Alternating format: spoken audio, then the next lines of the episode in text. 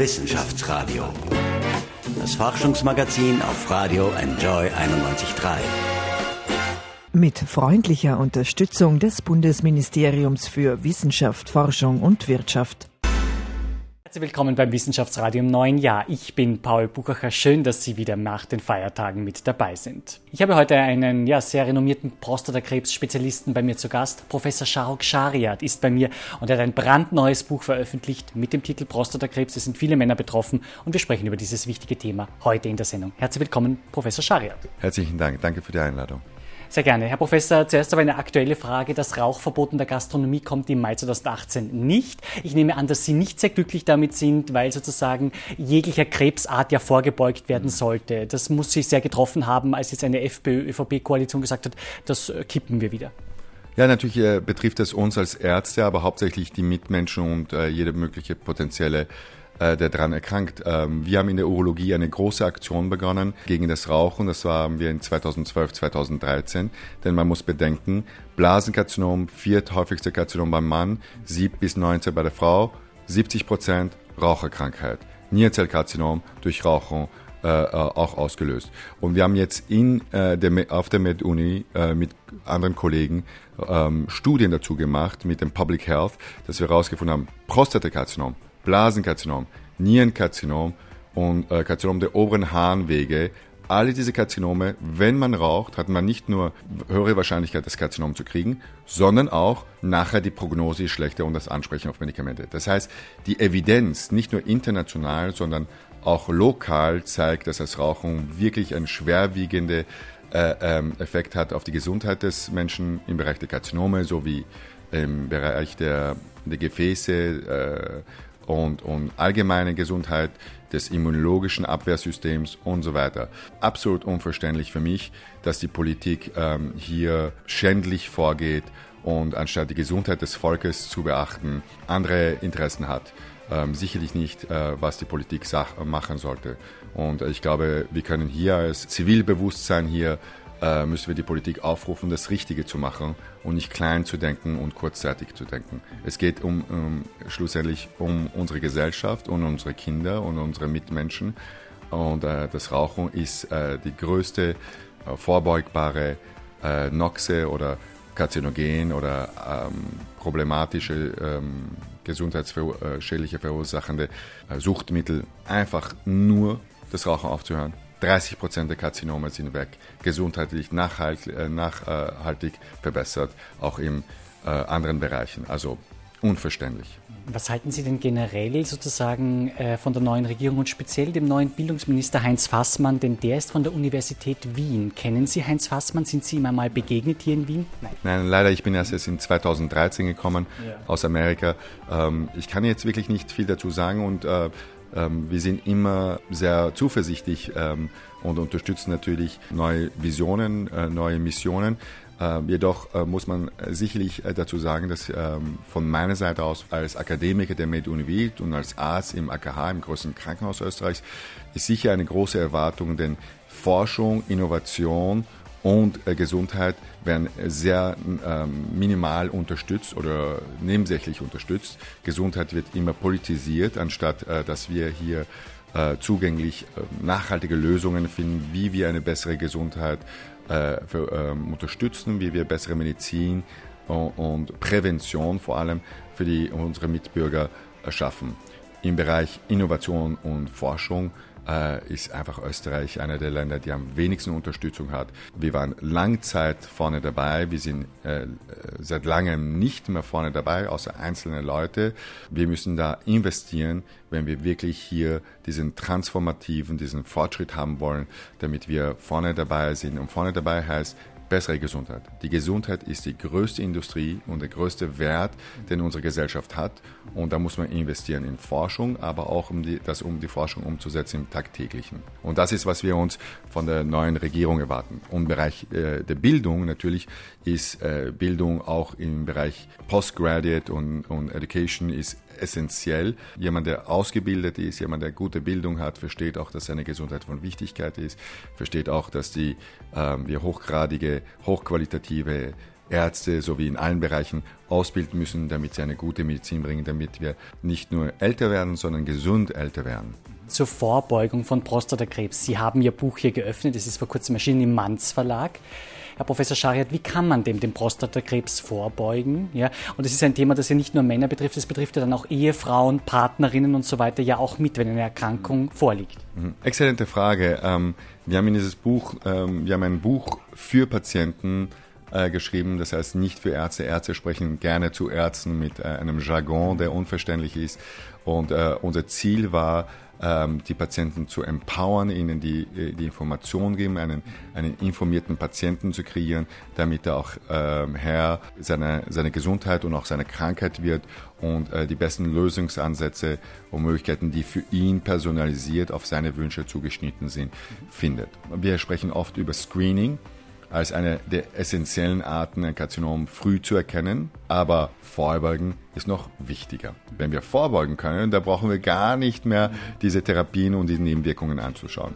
Wir haben äh, zudem hier in unserem Buch ein Kapitel ganz diesem gewidmet. Das ist unser zehnte Kapitel, muss ich sagen, das schwierigste Kapitel auch für mich gewesen, weil es äh, weit über die Schulmedizin hinausgeht ähm, und da natürlich wir Evidenzen von der Schulmedizin haben, aber natürlich jemanden, der auch einen Bereich, der ganzheitlich denkt. Sehr wichtig sind hier Faktoren, die wir äh, eventuell äh, ganz klar wissen. Wir sagen normalerweise heart healthy, prostate healthy. Das heißt, es sind keine Wundermittel, dass Sie irgendwas nehmen können, sondern es ist, was im Allgemeinen Ihre Gesundheit unterstützt, wird auch natürlich äh, die Entzündung und die Werte in Ihrer Prostataentzündung. Dazu, wie Sie vorher gesagt haben, kein Rauchen natürlich, weil das ganze Immunsystem und das ganze Mikrosystem hier äh, ähm, geschwächt wird und Karzinomen sehr clever die Möglichkeit kriegen, da stärker zu werden. Aber Ernährung essentiell, keine Frage. Wir haben hier viele, viele Seiten äh, zur Ernährung. Äh, äh, die Nahrungsmittel, die man vermeiden sollte und die Nahrungsmittel, die man vielleicht verbessert oder intensiver einsetzen sollte. Und wir haben eine Liste dazu. Ich werde nicht alle Geheimnisse verraten, aber sicher sehr wichtig. Sport und Bewegung essentiell. Ähm, nicht nur die Resilienz, die Stärke zu haben, dann wenn ein abnormale Zellen in deinem Körper kommen oder auch Infektionen, Entzündungen, da wirklich, dass ihre Gewebe, ihr System Also Joggen, Fitnesscenter, Workout, hilft das schon? Absolut. Ich glaube, jeder hat sein, sein, äh, sein Recipe, wie sein Körper und kennt seinen Körper, sollte seinen Körper gut kennen. Für viele ist es schnell gehen, 30 äh, Minuten, dass sie ein bisschen schwitzen jeden Tag, um kardiovaskulär auch lokal gut zu sein. Äh, andere sind Fitnesscenter. Ähm, natürlich kann man das auch zu viel machen. Natürlich diese Hochleistungssportler oder Extremsportler kann für einen genau das Gegenteil bewirken, das System ähm, erkranken oder Hormon Zusatzstoffe, dass die Leute nehmen für, äh, für Sport, kann auch schädlich sein. Das heißt, die richtige Balance, wie wir es immer hören, wir haben es von unseren Eltern gehört und das ist jetzt die Realität, wenn wir alle in diesem Alter kommen, die Balance zu finden. Aber wir in, in der westlichen Welt sind weit aus der Balance. Unsere Ernährung ist wirklich sehr schlecht. Unsere Sport und Bewegung ist viel zu wenig und ineffizient eingesetzt. Das heißt, wenn wir in die richtige Balance kommen, können wir genauso wie unser Herz, unser kardiovaskuläres System, aber auch unsere Karzinome, sei es Prostata und andere vorbeugen. Aber ich glaube auch Stress in vielen vielen Faktoren sehr oft angesprochen. Und Stress rede ich nicht nur bei der Arbeit viel Stress, sondern stressassoziierte Probleme in den Beziehungen und so weiter können einen Effekt haben, dass ihr Immunsystem geschwächt wird. Also auch hier ein positives Denken, nachhaltig, ähm, ähm, sein, äh, sein Körper, sein System unterstützen. Wichtig, glaube ich, wir haben auch ein ganzes Kapitel oder sagen wir Unterkapitel über Hormone geschrieben, über Zusatzstoffe, Supplements, die Sie kaufen können in den Pharmazien, wie weit die helfen und nicht. Aber wichtig ist, die Toxine und die Umweltfaktoren hier minimal zu halten. Toxine können ganz unterschiedlichen äh, Effekt, sei es allergisch oder nicht allergisch sein. Also das sind Gifte? Gifte, ja genau, äh, Gifte, die in der Umwelt vorkommen. Hauptgift, ich lasse Sie raten, Rauchen ja? und Alkohol. Also die sind die zwei, die in unserer Gesellschaft als wirklich akzeptierte Suchtmittel und, äh, und auf den Gewebe und auf ihr ganzes System nachhaltig. Alles im Maße ist akzeptabel. Das Rauchen nicht im Maße, aber das äh, Alkohol. Aber ich glaube, wir haben auch hier sehr schön geschrieben. Wir haben viel Forschung gemacht zu Rotwein und Prostatakarzinom. Polyphenole und Rotwein können sogar einen positiven Effekt haben. Also es ist nicht nur ein negativen Effekt, das wir sehen. Der Pharma- bzw. Medikamentekonzern Bayer möchte Monsanto übernehmen. Monsanto ist umstritten wegen des Genmaises, aber auch, weil es das Unkrautvernichtungsmittel Glyphosat herstellt, das Krebs erregen könnte, betonen könnte. Wie sehen Sie das sozusagen? Wie sehen Sie dieses Glyphosat-Thema? Haben Sie sich damit schon mal beschäftigt? Hören Sie aus der Wissenschaftsszene, wie umstritten dieses Mittel ist? Ja, natürlich äh, hören wir das. Ich habe keine große persönliche Erfahrung damit und ich glaube, in der Urologie haben wir nicht so viele Daten dazu. Und wenn schon, haben wir äh, die meisten Daten eigentlich sekundär durch andere Metabolite, die vor vielen Jahren verwendet wurden und sogar im Militär in den Vereinigten Staaten verwendet wurden. Also ganz interessante Daten. Ähm, die, die Realität ist, glaube ich, ähm, heute können wir keine klaren Beziehungen zwischen Karzinomen in der Urologie, ich spreche nur für mein Fach, und äh, die, ähm, diesen Toxine oder die äh, ähm, zusammenbringen. Aber keine Frage, alle diese Produkte, die wir in die Natur und überall reingeben, haben irgendwo einen Effekt. Wie groß ist der Effekt und wie schädlich ist der Effekt, wenn wir über Jahre, 20, 30, 40 Jahre herausfinden? Manchmal ist es ein Niedrigdosis-Effekt. Und wie gesagt, bei einem kein Effekt, weil er ein gutes Metabolismus hat, das einfach rausgibt. Der andere wird wahrscheinlich darunter leiden. Ich will nicht jetzt sagen, dass eine Firma oder die andere Firma irgendwas machen soll in diese Richtung, aber irgendwo müssen wir, und ich bin nicht irgendwie, wenn wir sagen, wir äh, der Grünen Partei Mitglied oder so irgendwas. Ich bin, ich, ich denke aber jedoch ein, ein, ein Aufpassen auf, auf, auf was wir in unsere Umwelt geben und was wir zu uns nehmen und wie wir denken vor allem und wie wir essen, uns bewegen, verhalten. Alles das hat einen schwergewichtigen Impact auf unsere Gesundheit und wird uns auch mehr resilient machen, wenn abnormale Zellen in unserem Körper sich formen, dass unser körpereigene Immunsystem sie kontrolliert. Also resilient heißt widerstandsfähig. Herr Professor Schariat, Sie haben in Israel Bezug, äh, habe ich gehört. Wie sehen Sie die Ansage von Donald Trump, dass Jerusalem die Hauptstadt von Israel sein soll, in einer Area, in einem Konfliktgebiet, das ohnehin schon äh, sozusagen sehr zerrieben ist zwischen Israelis und Palästinensern? Ähm, ähm, das ist eine schwierige Frage. Das ist wirklich. Äh, ich habe Freunde auf beiden Seiten. Ich bin oft äh, in Israel, oder aber ich bin oft in den Ländern herum. Ähm, ich äh, habe hier Fellows von beiden Ländern, die zusammenarbeiten und eine unglaubliche Freundschaft aufbauen. Wir haben äh, äh, Research-Projekte, Education-Projekte, wo wir äh, Palästinenser, Jordanier, ähm, und Israelis drinnen haben. Wir machen extrem viele Aktivitäten, wo wir auch hinfahren, in äh, Palästinenser kontrollierten Arealen medizinische Betreuung machen, aber auch in Israel versuchen, die Qualität, den Roboter, Roboterchirurgie zu äh, implementieren. Ich glaube, die Medizin ist oft eine Brücke, ähm, Musik ist eine Brücke, diese Sachen sind Brücken, um Verständnis und Freundschaft zu bringen zwischen den Leuten. Ich habe 18 Jahre in Amerika gelebt. Ich liebe auch Vereinigten Staaten. Ich habe dort wirklich äh, viel Unterstützung, Freundschaft und und Harmonie gefunden mit allen möglichen Leuten von allen möglichen Hintergründen.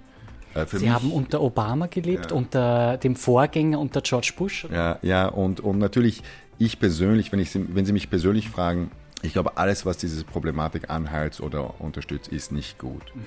Es ist schwierig, hier eine nachhaltige Lösung zu finden in der Region. Ich bin selber aus Persien. Sie müssen sich äh, vorstellen, ich bin in Österreich aufgewachsen, aber Iraner und natürlich irgendwo bleibt man, hat man seine kulturellen Wurzeln.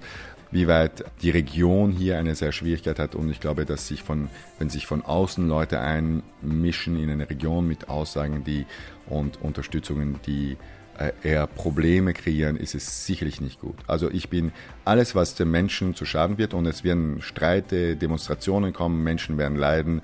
Äh, ich kann das einfach nicht begrüßen. Ab dem Februar, also in Kürze, wird es möglich sein, für das Frauenvolksbegehren zu unterschreiben. Wie sehr sozusagen gibt es noch einen Gap, also einen Spalt zwischen Männern und Frauen in der Medizin, ja, was Bezahlung und so weiter betrifft? Wie sehen Sie das in Ihrem Metier, Herr Professor Schreier? Es, es, gibt einen großen Gap, das ist keine Frage. Und wir haben gerade diesen, wenn man das so salopp sagen, einen Frauenbericht gehabt, der gerade publiziert wurde.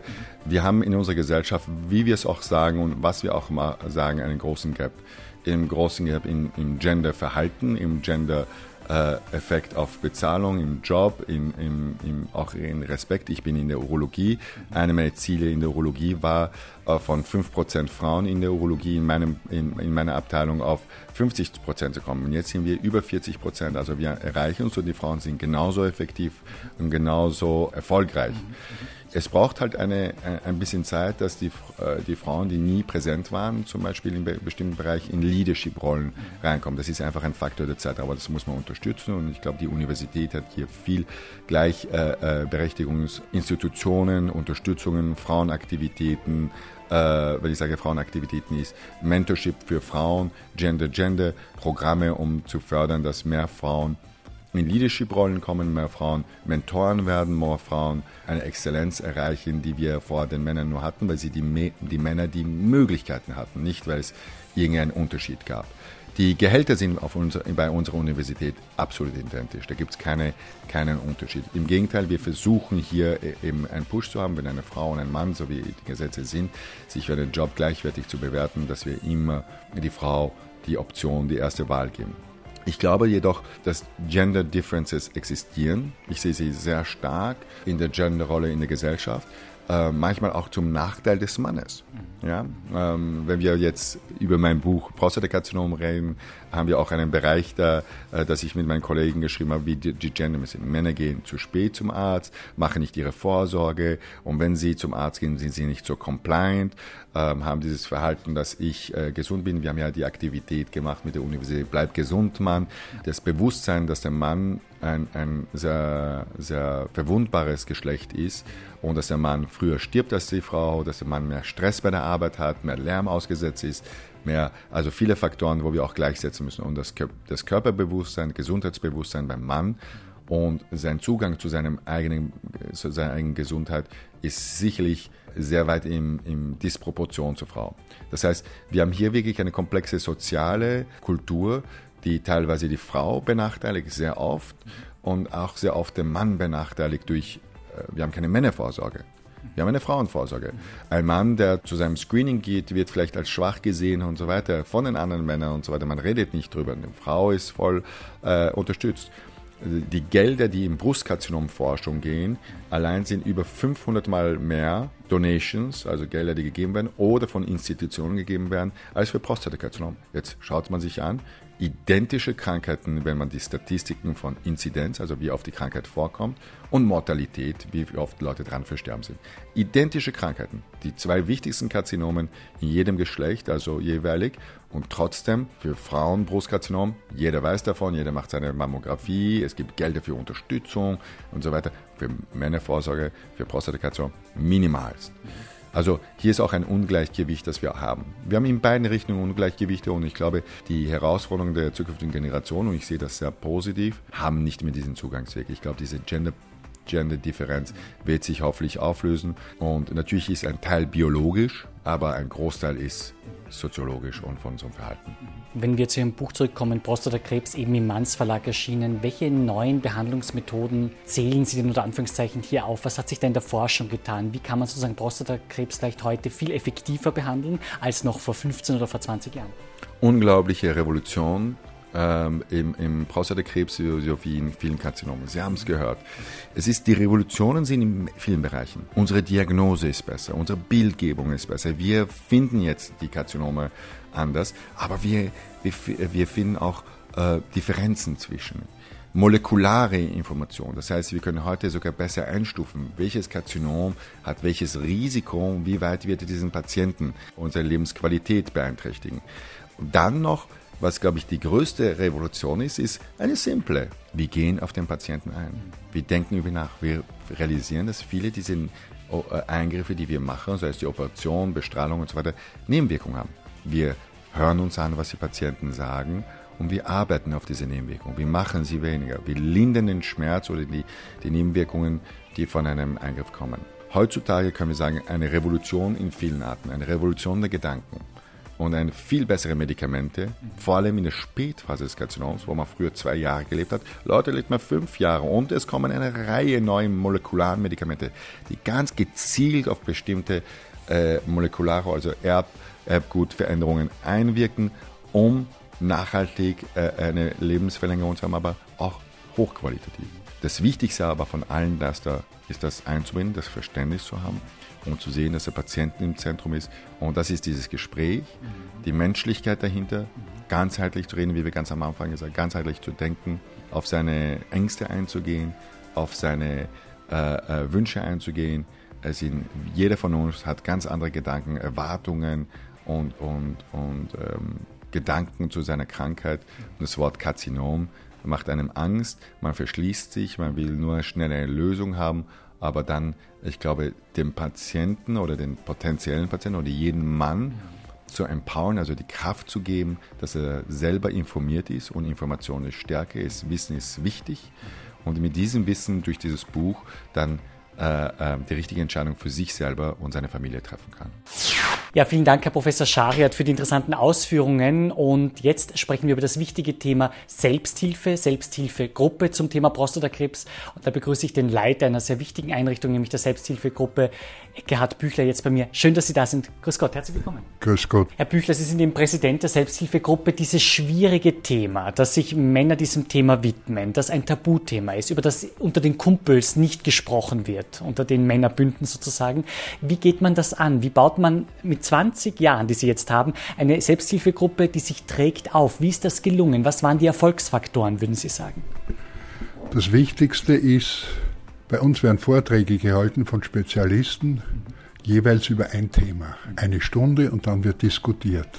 Wo hat ein Patient sonst die Möglichkeit, über ein Thema mit seinem Arzt eine Stunde zu sprechen und dann noch zu diskutieren? Das gibt es nirgends. Das zweite Wesentliche ist, wir sind unter uns. Das heißt, wir sind alles, alle Prostatakrebspatienten oder Angehörige.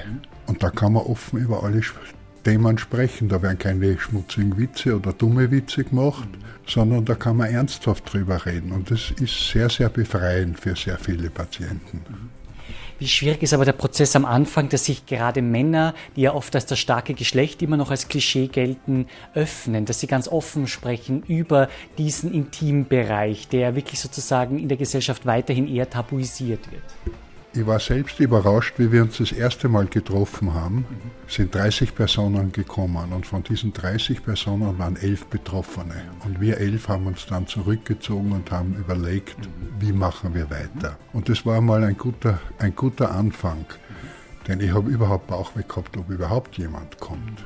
Und wir haben das Glück gehabt, dass wir zu elf begonnen haben. Haben eigentlich kurzfristig drauf einen Verein, weil wir haben gesagt, wenn, machen wir es anständig, einen Verein gegründet, dass wir nicht nur irgendetwas sind, eine Kaffeehausgruppe, sondern dass das seriös ist. Und das war ein gutes Konzept. Und auf der anderen Seite, was mir sehr geholfen hat, meine Frau war Brustkrebspatientin und meine Frau war Gründungsmitglied der Frauenselbsthilfe nach Krebs. Und dort war ich 18 Jahre Rechnungsprüfer und bin sozusagen in die Lehre gegangen, wie man sowas aufzieht. Wunderbar, das heißt, Sie haben viele Erfahrungswerte mitnehmen können, äh, konnten das dann sehr gut aufbauen. Ich gratuliere Ihnen zu 20 Jahren Selbsthilfegruppe, ist eine ganz tolle Leistung. Was bietet denn die Selbsthilfegruppe genau an? Können Sie das ein bisschen skizzieren und auch den Kontakt nennen? Wo könnte man sich hinwenden, wenn man betroffen ist? Ich meine, wir sind in Wien in der oberen Augartenstraße 26 bis 28 im zweiten Bezirk zu Hause. Wir haben eine Homepage www.prostatakrebse mit einem E am Schluss.at. Wir haben einmal im Monat einen Vortrag, von, außer Juli, August. Wir sind wöchentlich Dienstag von 5 Uhr nachmittags bis 7 Uhr abends im Büro und Donnerstag von 10 Uhr bis 12 Uhr. Und wir sind auch telefonisch unter der Wiener Nummer 333 1010 erreichbar. Wunderbar. Dann wünsche ich Ihnen weiterhin alles Gute für Ihre wichtige Arbeit. Eckhard Büchler ist heute bei mir. Vielen Dank. Und äh, ich hoffe, dass Sie noch viel Aufklärung weiterhin im positiven Sinne machen können. Ja, wo, worum es uns jetzt geht, ist vor allem die Qualität unserer Behandlungen. Und da sind wir in enger Zusammenarbeit mit Herrn Professor Schariat und auf einem guten Weg, dieses Ziel zu erreichen. Was sehr wichtig ist, ist zu Vorsorgeuntersuchungen zu gehen und da ist eine unserer Forderungen auch, dass Prostatakrebs in das Vorsorgeprogramm das österreichische aufgenommen wird, denn da sind nur Brustkrebs, Muttermundkrebs und Dickdarmkrebs drinnen und der Prostatakrebs ist zumindest so häufig wie der Brustkrebs und warum sollen wir Männer benachteiligt sein? Vielen Dank, Herr Büchler, für ein sehr interessantes Gespräch. Alles Gute. Danke sehr, danke für die Möglichkeit.